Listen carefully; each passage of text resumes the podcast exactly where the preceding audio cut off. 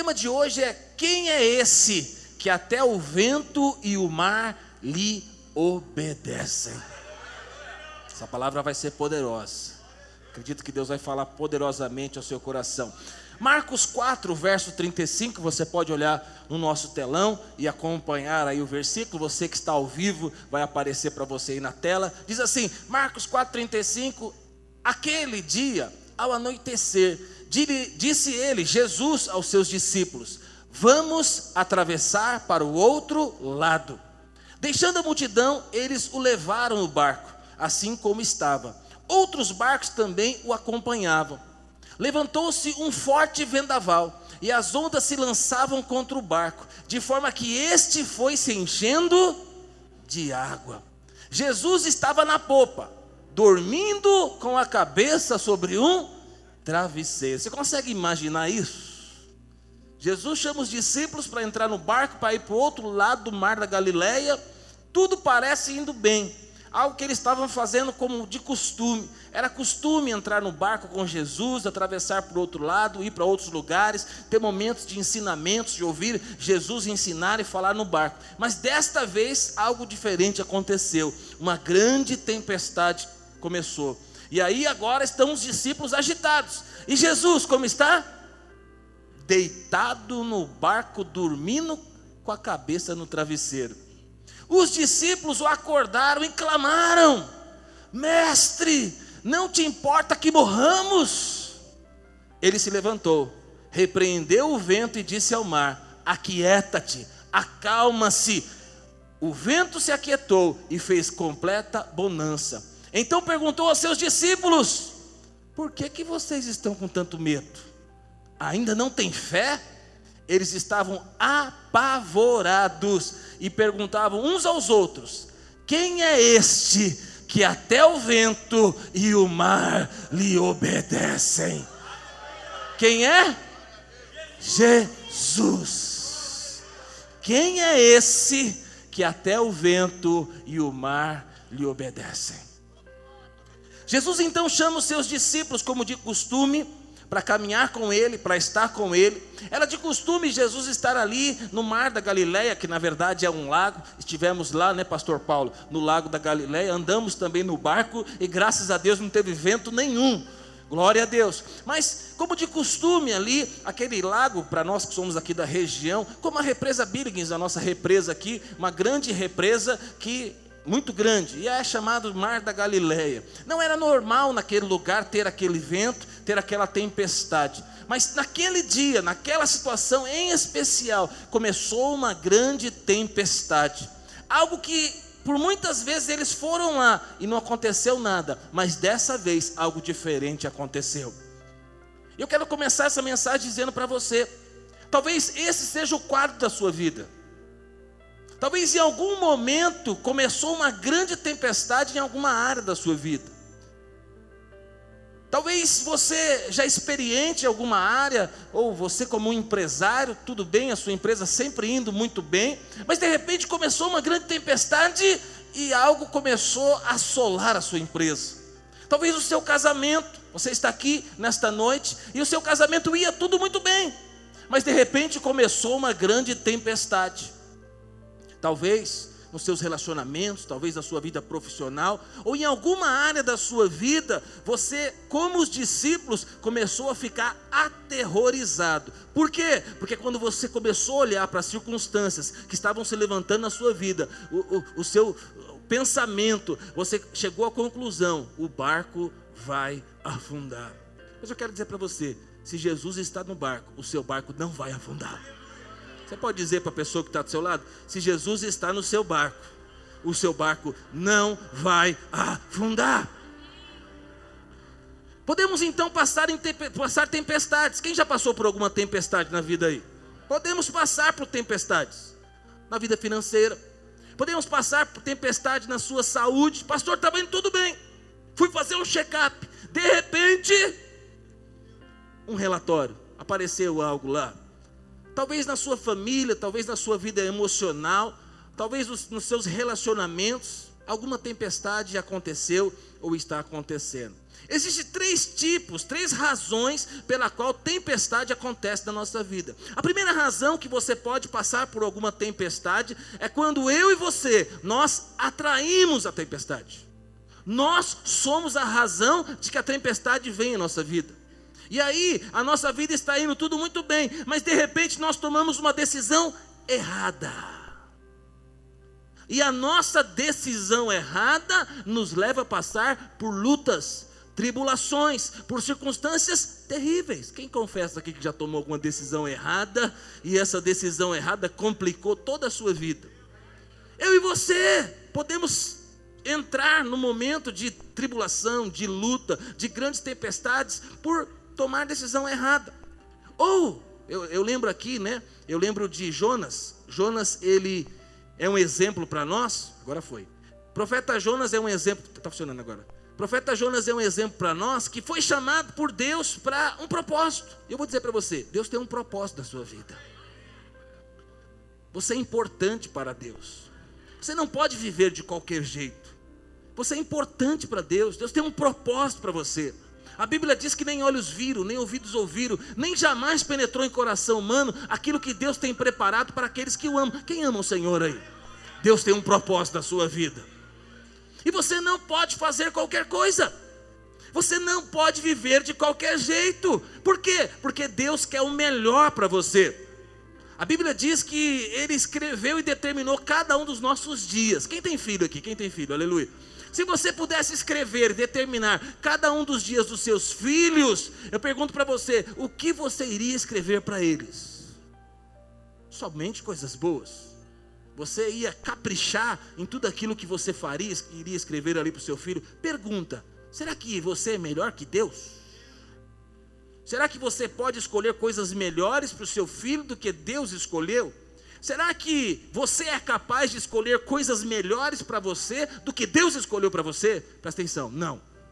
Eu vou dizer para você: Deus tem um propósito para a sua vida. E quando eu e você sai do centro da vontade de Deus, quando eu e você não respondemos esse chamado e esse propósito, como Jonas, Deus chama Jonas a ir para Nínive para uma cidade para que ele pudesse pregar ali o evangelho. E Jonas ele, Jonas, ele decide não responder o chamado de Deus. Ele fala para Deus: Deus, eu não vou. Eu não vou fazer. Talvez ele não disse, mas o que ele fez foi a resposta que ele deu. Deus chamou ele para ir para Nínive. E ele escolhe ir para o outro lado, para Tarsis é para ele subir e para ir para um caminho, mas ele foi para outro lugar, para uma cidade litorânea. E é interessante que estudiosos dizem que da onde ele estava para ir para Nínive era a mesma distância que ele levou para ir para Tarsis, mas ele foi contrário à vontade de Deus. Então ele desceu e foi para uma cidade litorânea. Deus não mandou ele para lá. E lá ele comprou um bilhete para entrar num barco e para ir embora. Não quero saber da minha vida. Já andou para algum lugar assim, não sei o que eu vou fazer da minha vida, vou sair andando aí. E Jonas é o que ele estava fazendo. E aí ele pegou o primeiro bilhete do primeiro barco e entrou no barco. Chegou lá, já tava, já desceu, cidade litorânea. Agora está no mar, está no barco, desceu mais um pouquinho. Aí a Bíblia diz que ele foi para o porão, desceu mais um pouquinho. E lá ele dormiu. E aí começou também uma grande tempestade. E ali os marinheiros, os, os, ocupantes ali do bar começaram a ficar desesperados, porque eles perceberam que tinha algo de errado. E eles começaram a procurar o que tinha de errado. De repente eles encontram alguém dormindo lá embaixo do barco. Fala, cara, quem é você? O que você está fazendo aqui? E começa a fazer perguntas para ele. E eles descobrem que o grande problema é que Jonas estava no barco e que ele estava desobedecendo à vontade de Deus. E aí o que eles decidem fazer? Eles pegam Jonas e lançam no mar. Se a vida dele já estava ruim, já tinha descido, desceu mais um pouquinho. E aí, como se não bastasse, uma grande peixe, uma baleia, engole Jonas e vai para o fundo do mar. Daqui a gente pode tirar um monte de lição. Primeira lição: você fora do propósito de Deus, você pode causar muito estrago na sua vida e na vida da sua família e de muitas pessoas. Eu e você fora do propósito de Deus, irmão, a gente vai gerar problemas. Eu e você, fora do propósito de Deus, nós vamos sofrer tempestades. E sabe o que vai acontecer? Quem tiver ao redor de você vai sobrar para ele também. Pergunta para a pessoa que está do seu lado: você não está fugindo do propósito de Deus, não, né? Você está aqui do meu lado, de repente você está fugindo de Deus. Pode ser que sobra um raio para mim daí também. Primeira lição. Segunda lição que nós podemos tomar é que se a coisa está ruim, dá para piorar mais um pouquinho. Pergunta para a pessoa que está do seu lado: está ruim aí as coisas? Fala para se está ruim, pode piorar mais um pouquinho. Por quê? Porque quando nós decidimos fugir de Deus, fugir do propósito de Deus, fazer algo contrário àquilo que Deus nos falou, vai vir tempestades, virão problemas, virão dificuldades. Por quê? Porque escolhemos viver fora do propósito de Deus. Diga misericórdia. Talvez você está aqui hoje, Deus está falando com você. Aí, tá vendo? Você está passando, está fora do propósito. Está vivendo algo diferente do que Deus, tem para você. E aí, eu estou te alertando: vai sobrar para os seus filhos, vai sobrar para a sua família, vai sobrar para a sua empresa, vai sobrar para os seus funcionários. Por quê? Porque você está fora do propósito de Deus. Segundo, as tempestades, elas podem também ser conduzidas por Deus para testar a nossa fé. Então, primeiro, a tempestade pode vir na minha vida, por quê? Porque eu sou a causa, eu estou fora do propósito de Deus. Mas também pode ser porque Deus ele mandou a tempestade para nós. Ele deu um presente para você, uma tempestade. Sabe por quê? Porque Ele quer fazer com que eu e você sejamos mais maduros. Porque o homem vire homem de verdade. Para que a mulher vire uma mulher de verdade. Para que essa mãe se torne uma mãe de verdade para que esse pai se torne um pai de verdade, para que esse empresário se transforme num empresário de verdade. Então Deus ele pode nos trazer uma tempestade para que nós possamos ser promovidos. Deus ele jamais vai colocar um teste para nós para que nós sejamos reprovados. Deus jamais vai nos colocar diante de uma tempestade para a gente afundar e morrer. Não, irmão, se Jesus está no barco, fique tranquilo. Foi o Senhor que chamou os discípulos e falou para ele: Nós vamos para o outro lado. Se Jesus falou que vai para o outro lado, fala para o irmão que está do seu lado: Vai para o outro lado. Se o que você está fazendo foi Deus que mandou você fazer, fique tranquilo, Ele vai pagar a conta todinha. Não é com você, é com Ele. Se foi Ele que te direcionou a montar essa empresa, Deus está no barco, fique tranquilo. Se você casou com essa mulher, porque Deus mandou, vou dizer para você, fique tranquilo, Deus está com você nesse casamento. Pastor, não sei se Deus mandou ficar com essa mulher, não, mas agora que você casou, agora Ele mandou. Agora você vai ficar com ela para o resto da vida e Ele vai te sustentar para o resto da vida. Aleluia. Se foi Deus que direcionou você a fazer esse curso, irmão, permaneça firme, mesmo em meio às, às, tribulações, às dificuldades, ao professor de filosofia, mesmo diante de tudo isso que está acontecendo, eu vou dizer para você: Deus está com você. E ele pode estar promovendo, né, uma tempestade, pode estar acontecendo algo na sua vida, e esse algo que está acontecendo na sua vida é para te promover. As tempestades são pedagógicas. Elas vão te ensinar. Presta atenção. Tem coisas que você chorou lá atrás que você não chora mais. Tem coisas que você deixou de dormir por causa de ansiedade, medo, que não faz você mais parar de dormir, não. Você dorme. Sabe por quê? Fala para a pessoa que está do seu lado: é você cresceu, você adulteceu, você amadureceu. Você não é mais aquela meninona, você não é mais aquele meninão, você é alguém mais maduro. E eu costumo dizer: olha para o tamanho dos seus inimigos. Se os seus inimigos são grandes, é porque você cresceu e você é uma pessoa grande. Mas se seus inimigos são pequenos e insignificantes, é porque você ainda não cresceu. Mas eu quero dizer para você, você vai crescer em nome de Jesus. Terceiro, a tempestade também pode vir por origem maligna. Pode ser porque eu tomei uma decisão errada, ok? Pode ser porque Deus colocou na minha vida e quer me levar a amadurecer, mas pode ser também uma origem maligna. Pelo que a gente vê aqui no texto, os estudiosos dizem, aqui foi uma tempestade porque Jesus iria para o outro lado do barco. E se você continuar lendo o texto que nós acabamos de ler, você vai ver que lá do outro lado tinha um gadareno. Tinha um homem cheio de demônios. E que Jesus iria expulsar aqueles demônios, aqueles demônios, aqueles demônios iam embora e aquele homem ia pregar para dez cidades. ia ser usado poderosamente por Deus. Então, estudiosos dizem que a, o que a grande questão, o que aconteceu ali, é que o diabo não gostaria, não queria que eles chegassem do outro lado, porque haveria um grande milagre e uma grande libertação. Mas vou dizer para você, vai chegar do outro lado. Sabe por quê? Porque Jesus está no barco. Às vezes você pode estar passando por lutas porque você escolheu errado. Às vezes você pode estar passando por tempestades porque Deus está querendo te ensinar. Mas pode ser, irmão, que é ataque maligno. Pode ser que sua casa está um inferno porque está cheio de capeta lá. E o que você tem que fazer? Se levantar na autoridade do nome do Senhor Jesus e falar capetaiada do inferno. Chega, acabou, vai embora. Chega de gritaria, chega de confusão, chega e você vai lá se levantar em autoridade, porque Deus te deu autoridade. Você é pai, você é mãe, você é autoridade sobre a sua casa. Talvez nessa noite você tenha que se levantar e falar: chega, acabou, diabo, você não vai ter mais autoridade sobre os meus filhos, você não vai mais influenciar, você não vai levar eles a viver essa vida terrível. Às vezes é para o seu marido, ele vai estar dormindo lá, você não faz muito barulho, não, vai falar capeta do inferno. Não deixa ele acordar, senão ele vai estranhar. Fala, Sai dele! Chega de beber, de fumar, de, de viver essa vida terrível. Chega!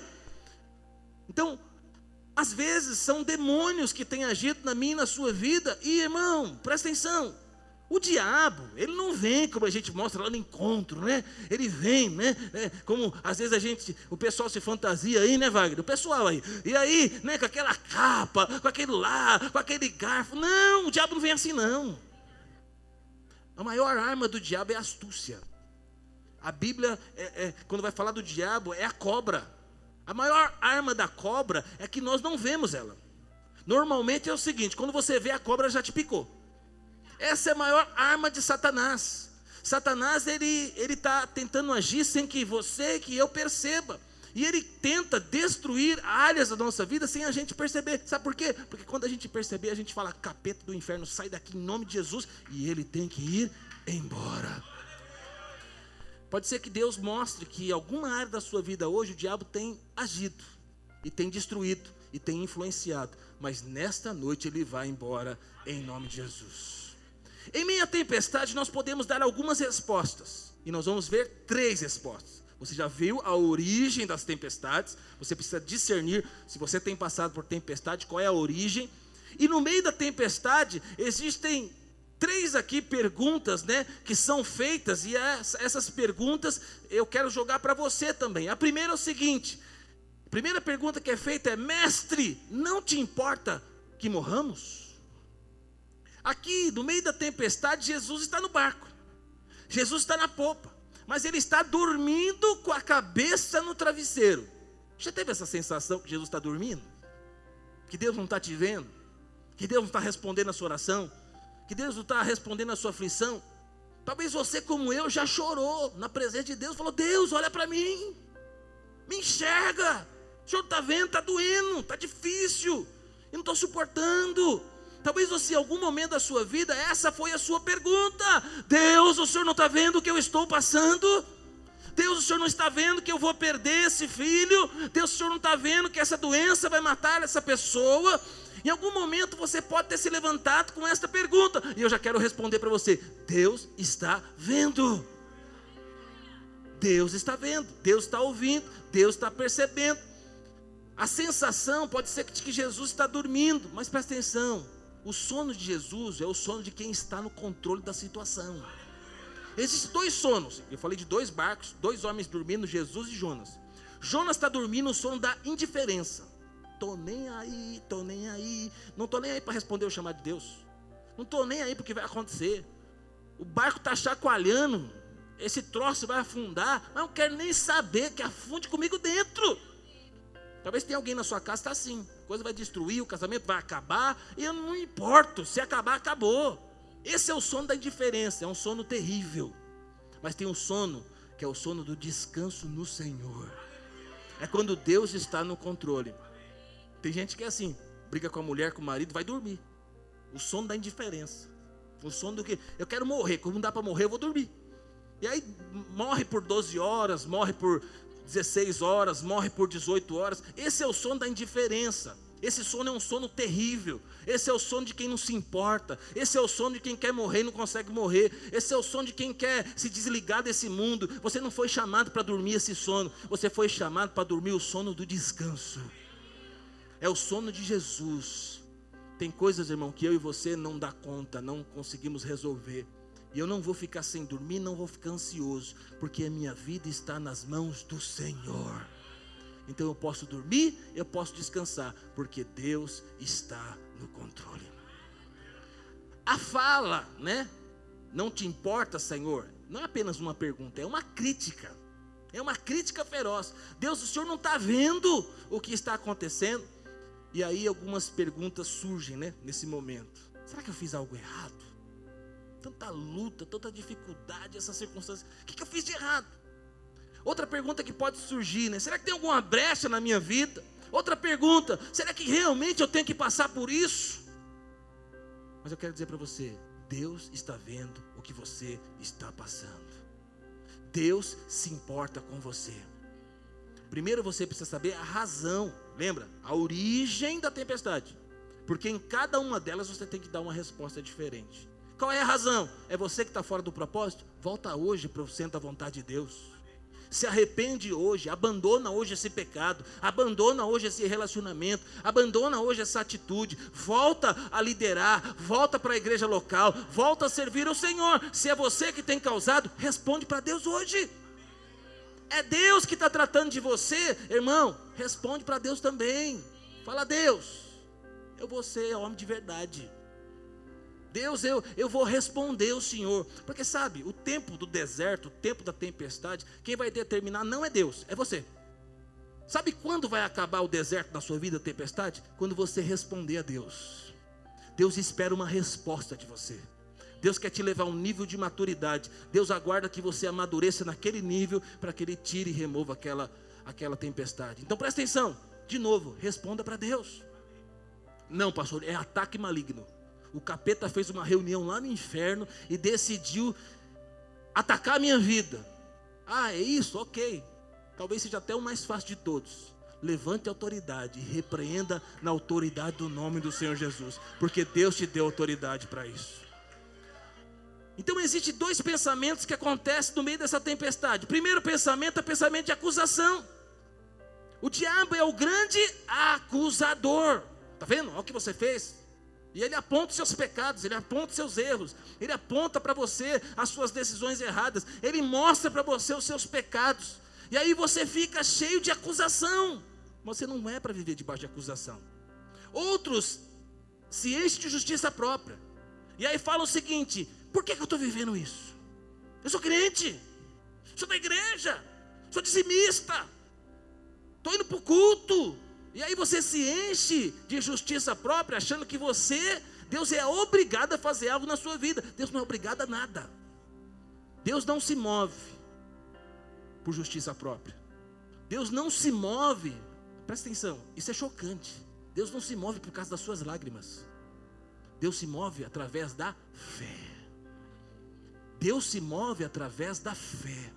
Pastor, mas se eu chorar, Deus recolhe minhas lágrimas, recolhe suas lágrimas, tudo isso. Deus é um pai que te vai te acalentar, que vai cuidar de você. Mas você quer ver Deus agir na sua vida? É através da fé.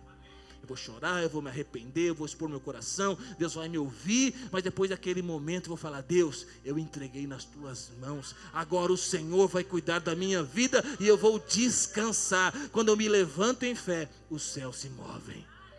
Diga glória a Deus. Primeira pergunta qual que é? Senhor, não te importas? Primeira pergunta. Segunda pergunta. Aí quem faz é Jesus. Segunda pergunta é o seguinte: Por que vocês estão com tanto medo? Ainda não tem fé? Pergunta para o irmão que está do seu lado: Por que, que você está com tanto medo? Você não tem fé? Essa foi a pergunta de Jesus. Jesus questiona a fé deles. E hoje ele vem questionar a minha fé e a sua fé. Irmão, por que, que você está assim? Ansioso. Irmão, por que, que você está assim, passando por essas lutas? O Senhor não está no barco da sua vida? O Senhor já não fez coisas extraordinárias em outras áreas da sua vida? O Senhor em algum momento te deixou sozinho? O Senhor em algum momento te deixou desamparado? Presta atenção. Deus ele está com você. E ele pergunta para você: por que, que você está com medo? Por que, que você está ansioso? Por que, que você está sem dormir? Por que, que você está à base de remédio? Por que, que você entrou nessa paranoia aí que você entrou? Sendo que Deus está com você. A fé é a fé para salvação, a fé é salvítica. Quantos são salvos aqui? Aleluia. Jesus entrou na sua vida, fé para salvação. Glória a Deus. Mas essa mesma fé para salvação, você precisa ter a fé para milagres. Porque Deus vai fazer milagres na minha e na sua vida. Deus ele não está todo momento agindo no nosso meio, quando fala agindo no nosso meio, realizando milagres. Ele está sempre conosco. Mas se fosse toda hora não seria milagre, ok? Não é algo cotidiano. Mas presta atenção, quando você precisar do milagre, Deus está disponível para isso. Você se levanta em fé e Deus realiza milagres. Que hoje o Senhor possa elevar a sua fé para que você possa ver o milagre. Deus, o Senhor não está vendo esse meu filho, a situação que ele está. Olha aqui. Aí Deus pergunta para você: primeira pergunta. Segunda, por que, que você está ansioso assim? Eu não falei que ia salvar você e toda a sua casa? E aí você precisa entrar num outro estágio, que é o estágio do descanso. Eles não tinham fé para acalmar a tempestade.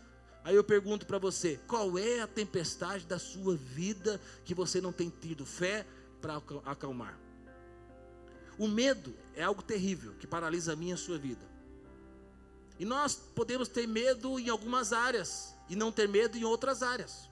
Talvez você é corajoso, virou crente, serve ao Senhor, lidera uma célula, mas Deus te chama para ser um empresário. Você não dá esse passo de fé. Talvez você é alguém que lidera a sua casa, você lidera lá na empresa, mas na igreja não lidera nada. Talvez você é alguém resolvido, resolvida, mas não tira a carta e não dirige. O medo paralisa as nossas vidas. Talvez você é alguém descolada para tudo, mas não casa. Tem medo de homem, tem medo de mulher, meu Deus do céu. Sai em nome de Jesus. Você vai casar. Talvez você é alguém que o seu chefe já te chamou várias vezes para conversar, para mudar o seu cargo, para te dar uma nova função. Mas você já recuou várias vezes, para não falar outra palavra, feia. Você já recuou, amarelou várias vezes. O que, que, é isso? Medo. E o Senhor está falando assim para você: por que, que você está com tanto medo de assumir essa função?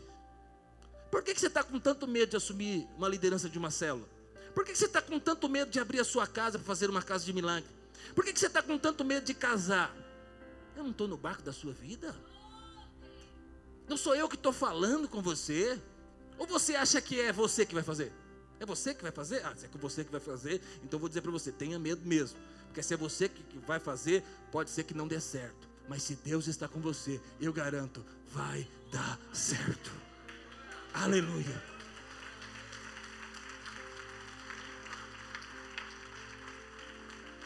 Pastor, e se der errado? Porque já deu errado. Irmão, quando dá errado, dá certo. Teve coisa que já deu errado na minha vida. Eu falei, Deus, deu errado. Ele falou: Não, você não entendeu. Agora deu errado, mas lá na frente vai dar certo. Com Deus você nunca perde, irmão. Sobra a experiência, sobra o testemunho, os humilhados serão exaltados. Então, caminhar com o Senhor é maravilhoso. É um privilégio conhecer o Senhor, caminhar com Ele, diga glória a Deus. As fobias, né? Hoje nós somos um mundo de fobias. Eu tenho filho, eu tenho filha, eu acompanho ali na escola, e eu fico olhando o tanto de medo que tem nos adolescentes, nos jovens. Eu falo, meu Deus do céu. No meu tempo não tinha essas fobias todas, não, esses medos, essas doenças. Então tem tá tudo catalogado, né? Ele é aquilo com aquilo com aquilo, outro é aquilo com aquilo, e cada um tem uma lista catalogado que ele é. Eu falo, no meu tempo tinha isso lá não. No meu tempo a minha mãe resolvia com cinta essas coisas tudo aí. Chinelo. Mas é uma geração com medo. É uma geração depressiva. É lógico, irmão, que é falta de Jesus. A coisa está indo de mal a pior. Eu não tinha acesso a algumas coisas que são pecados que as crianças têm acesso. Por exemplo, pornografia. Tantas coisas, né? A criança começa uma vida sexual ativa muito cedo. A criança tem acesso à pornografia muito cedo. Então, eu, eu olho para as crianças, para os pré-adolescentes, para os adolescentes, para os jovens, e eu vejo que eles vivem hoje, e quanto eles se atolam no pecado, e quantas experiências terríveis eles têm muito cedo, e eu falo, meu Deus do céu, o que, que é isso? Consequência do pecado. E hoje a nossa sociedade é cheia de medo: medo de altura, medo de lugar fechado, medo de elevador, medo de andar na rua, medo de ladrão. Irmão, nós ficar até meia-noite na rua, tudo criança, jogando bola, todo mundo. A mãe só gritava meio-dia. É, saía gritando na rua, e não tinha WhatsApp na época, né? O WhatsApp era nossa mãe gritando, aleluia. E ela berrava. Daí era do almoço. E aí você ficava o dia inteiro na rua, eu ia para a escola, tal, de manhã ou à tarde, mas o sabadão era assim. Aí depois, 10 horas da noite, gritava de novo, para jantar. E aí você saía na rua de novo, meia-noite, gritava de novo. Aí entrava dentro de casa, todo sujo, aleluia, glória a Deus. Eu sei que o mundo mudou, hoje a coisa está mais perigosa, mas a vida moderna, ela trouxe muitos medos, a vida moderna trouxe muitos problemas. Mas eu quero dizer para você, por que que você está com tanto medo? Eu estou no mundo, mas eu não pertenço a esse mundo. Eu estou no mundo, mas Deus está no controle da minha vida. Eu brinco com meu filho. Eu falo, eu não sento da vontade de Deus, eu sou imortal. Fala, pai, não é bem assim. Eu falo, não, eu sou imortal. Porque quando estiver no centro da vontade de Deus, nada me vai atingir. Porque eu estou no centro da vontade de Deus. Eu creio nisso, você pode acreditar diferente. Mas eu no centro da vontade de Deus, se Deus mandou, se eu estou sendo guiado por Deus, vamos embora. A não ser que chegar a hora de ir, eu vou. Mas antes de ir, eu não vou, não vou morrer na véspera, porque eu vou seguir o propósito de Deus. Jesus, ele libertou do poder do pecado, do controle do pecado, em Hebreus 2,14, põe para mim na tela, diz assim: Portanto, visto que os filhos são pessoas de carne e osso, a pessoa que está do seu lado aí é de carne e osso, ele, Jesus, também participou dessa condição humana. Para que, que Jesus se, tra se, é, se transformou em homem? Também Jesus participou dessa condição humana para que, por sua morte, derrotasse aquele que tem o poder da morte. Quem tinha até então o poder da morte? O texto está explicando tudo. O diabo e libertasse aqueles que durante toda a vida estivessem escravizados pelo medo da morte. Jesus se fez homem, carne e osso, como eu e você, para quê? Para derrotar o poder da morte. A morte morreu. Nós somos libertos dos grilhões da morte. Irmão, você não tem mais nada a ver com a morte. A morte é um demônio. A morte vem buscar aqueles que não têm Jesus. Mas você que tem Jesus, você não tem nada a ver com a morte. A morte não tem poder sobre a sua vida. Então o homem estava escravizado por causa da morte, mas nós não somos mais escravos da morte, não temos mais nada a ver com o diabo, nós somos filhos amados de Deus. Então eu não vivo mais com medo. Aquilo que Deus tem para mim, Deus quer me levantar como um empresário. Eis-me aqui, Senhor. Deus tem um casamento para mim. Eis-me aqui, Senhor. Deus tem filhos. Eis-me aqui, Senhor. Tira a carta. Eis-me aqui, Senhor. O que o Senhor tem para mim? O Senhor está no controle da minha vida eu vou assumir todos os desafios, eu vou ter coragem para ir aonde Deus quer que eu vá, porque eu estou no centro da vontade de Deus. No passado nós tínhamos muito medo, eu lembro. Medo de escuro, tinha ou não tinha? Andar em casa, tudo apagado. Talvez seu filho ainda tenha esse medo. Medo de passar na rua do cemitério à noite. Medo de da loira do banheiro. Quem teve essa época aí? Medo da mula sem cabeça. Medo de deixar o chinelo ao contrário. Tem um monte de medo, né? Mas aí você se converteu. Você não tem mais nada a ver. Por quê? Porque aquilo que era demônios que pegava carona em tudo isso, esses contos antigos, demônios pegavam carona. E aí as pessoas eram assoladas, cheias de medo, mas agora você é crente. Agora você não tem. Você apaga a luz da casa e fala, glória a Deus, aleluia. Estou aqui com os anjos, querubins, serafins. Sou guardado pelo Senhor. Deixa o chinelo ao contrário de propósito. Falar, ah, isso aqui não tem nada a ver com a minha vida mais. deixar o contrário ia morrer, né? Morte na casa, aleluia, vai morrer. Não, agora não, é só, é só vida, irmão, é só bênção, é só graça, é só favor. Não tem mais superstição, não tem mais nada disso. Porque Jesus está na minha na sua vida. A Bíblia diz assim: mil cairão ao seu lado, dez mil à sua direita, mas você jamais será atingido. Aleluia. Davi é um exemplo na palavra que ele tinha um espírito de fé. E ele tinha, por causa do seu espírito de fé, ele venceu os seus inimigos porque ele não tinha medo. Davi escreveu o seguinte, ó, Salmos 34, 4. Busquei o Senhor e ele me acolheu, livrou-me de todos os meus medos, livrou-me de todos os meus temores. Pastor, estou com medo aqui. Busca o Senhor, porque quando você buscar o Senhor, Ele vai te acolher. E sabe esse medo que você está? O Deus que vai te acolher, Ele vai remover todo o medo. Aleluia. A Bíblia diz assim: ó, o perfeito amor lança fora todo medo. Qual é o perfeito amor de mãe? Perfeito amor é o amor de Deus. Quando você descobre que você é amado de Deus, o perfeito amor lança fora todo medo. Você é amado, irmão. Vai tirar carta. Você é amado, vai casar. Você é amado, vai ser empresário. Você é amado, vai liderar célula. Você é amado, vai fazer aquilo que Deus tem para a sua vida. Fala para a pessoa que está do você é amado de Deus. Agora fala para ele, vai irmão, vai fazer. Se souber alguma coisa que ele tem que fazer, é marido, mulher, já fala, faz logo isso, vai tirar a carta logo, mulher. Vai montar essa empresa logo, é isso. Glória a Deus. A sua fé é acionada, a minha fé é acionada como? Falando. Paulo diz assim: crie, por isso falei. Cuidado com o que você fala. As suas palavras são sementes. Então fale de acordo a palavra de Deus. Jesus estava dormindo, a tempestade estava acontecendo. Ele levantou e parou a tempestade? Não, ele levantou e falou: Acalma-te, arreda-te, sai capetaiado, some daqui, acaba a tempestade. E é o que você tem que fazer. Uma das estratégias do diabo é fechar a sua boca, para você não falar. Você precisa falar de acordo à vontade de Deus acorda cedo e fala: Esse é o dia que Deus fez para a sua glória. Esse vai ser um dia poderoso. Você tem um comércio, fala: Hoje eu vou vender tantos mil. Hoje eu vou atender tantos clientes, vou fechar tantos negócios. Hoje eu vou ter uma experiência especial, extraordinária com Deus. Então acorda de manhã e fala.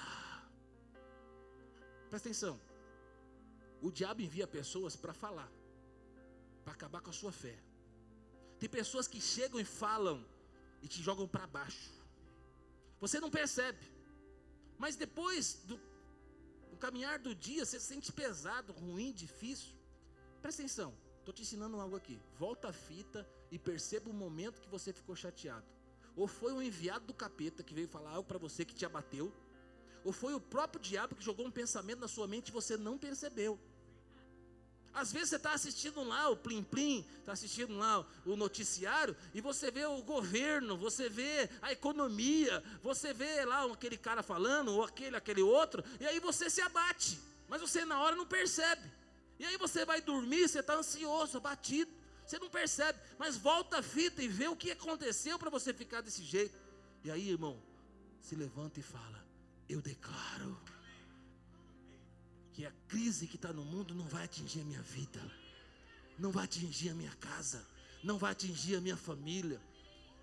A doença, a pandemia, a miséria não vai chegar, porque mil cairão ao meu lado, dez mil à minha direita, mas eu não vou ser atingido. Aleluia! O medo tá, é um espírito, mas presta atenção: a fé é um espírito. Deus nos deu o espírito de fé. Você tem o Espírito Santo de Deus. E você foi chamado para andar em fé. A fé fala. A fé fala. Então, se você tem fé, e você tem, abra sua boca e profetiza. Terceira pergunta realizada, e o pessoal do louvor já pode ficar preparado. A terceira pergunta é a seguinte: quem é esse que até o vento e o mar lhe obedecem. Quem é esse? Jesus. Quem é esse? Ele é Jesus, o Filho de Deus, aquele que se levanta e repreende o vento e o mar. Toda a natureza foi feita por Ele, está debaixo do governo e da autoridade dele. Quem é esse? Ele é o Verbo que se fez carne, o Deus que se fez homem. Quem é este? Ele é aquele que nem os céus podem conter, nem foi enfaixado em panos, nem colocado numa tumba, mas ao terceiro dia ele ressuscitou. Quem é este? Ele é o verdadeiro Deus que subjuga as obras do inferno e manifesta a realidade do reino dos céus. Quem é esse? Ele é Jesus, o Salvador, que liberta a sua vida e te dá experiências extraordinárias. Ele é o Cristo ressurreto que veio habitar entre nós e que veio habitar dentro de nós. Quem é este? Ele é o Senhor sobre todas as circunstâncias, ele é soberano sobre toda a criação. Quem é esse? Ele é o Deus amado, é o Deus que te ama, é o Deus que é o seu Pai e tem cuidado de você. Quem é esse? Jesus. Ele é o Deus Todo-Poderoso. Eu não sei o que você está vivendo hoje, meu irmão. Feche seus olhos. Eu não sei o que você está passando. Eu não sei a forma que você chegou nesse lugar. Talvez você chegou aqui com esse questionamento: Deus, o Senhor não se importa comigo? E eu estou aqui para dizer para você: sim, Ele se importa. Talvez você chegou aqui dizendo: Deus, o Senhor não está vendo o que está acontecendo na minha vida. Eu quero dizer para você: Ele está vendo sim. Talvez você está aqui e você nem acredita que Deus existe. Você está se questionando: o que, que eu vim fazer nesse lugar? Eu vou dizer para você: Deus existe. E Ele vai tocar na sua vida hoje e vai mudar toda a sua realidade.